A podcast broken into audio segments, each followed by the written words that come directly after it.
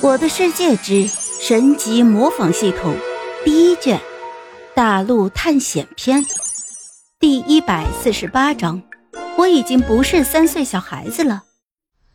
虽然木婉不懂这些，但是看到普凡眼神中的崇高敬意，他就知道普凡的信仰是无比的坚定且无上的光明的。很快，普凡就从激动的情绪中走了出来。随即便对二人说：“好了，这事情以后就不要讨论了。那我们现在继续出发吧，看看能不能在天黑之前找到一个村子。”普凡现在是真的很想找一个村子，然后帮他制作武器、鱼竿啥的。三个人也不知道前进了多久，在太阳快要落山的时候，普凡突然看到不远处有个规模不小的村子。终于在太阳快落山之前找到村子了，来来来，我们赶紧过去了。木婉和吴老二两个人也很激动，毕竟从沙雕村出发到现在也有六七天了，很久都没有看到活人了。当他们三个人来到村子的时候，村民们都已经睡着了。我们先不要打扰到他们，就在村子边缘先休息一晚上，等到他们都起来干活了，我们再进村吧。木婉和吴老二也没有多说什么，点了点头就表示同意。就这样，三个人陷入了沉睡。小白在周围巡逻，鹦鹉、小红、小蓝则是站在床头。次日清晨，木婉率先醒来，发现这个村子里的铁傀儡正在和僵尸交战，而他也直接上前帮忙。吴老二也醒了过来。听到战斗声，立马举起了盾牌，打算保护木婉。而这个时候，只见木婉笑着说：“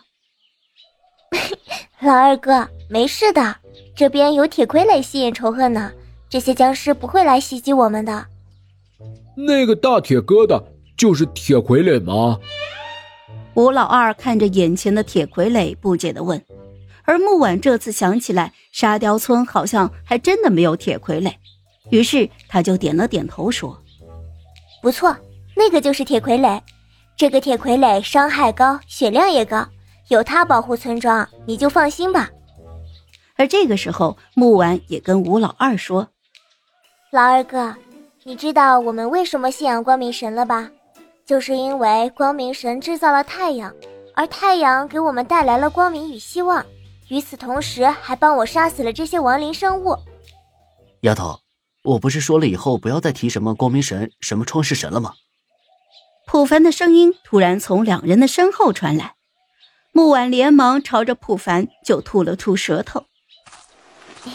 凡哥，我给忘了，不好意思，我下次一定注意。就在普凡还想继续教育木婉的时候，突然这耳边就传来了一个小孩子的声音：“你们是什么人？”居然敢闯入我们智慧树村！普凡一听，立马愣住了。这些村子都是起的什么鬼名字呀？不是青青草原，就是智慧树；不是隔壁，就是沙雕。智慧树上智慧果，智慧树下你和我。而看到是小孩子，木婉直接就蹲下来，摸了摸对方的头顶。嘿，小弟弟，你今年多大了呀？只见这个小村民一把就拍掉了木丸的手，说道：“哼，你现在已经骗不了我了。我今年已经四岁了，我再也不是三岁小孩了。”好了，这一集我就讲完了，朋友们，该你们帮我点点赞和评论一下啦！有月票的也一定要投给我哦，感 谢感谢。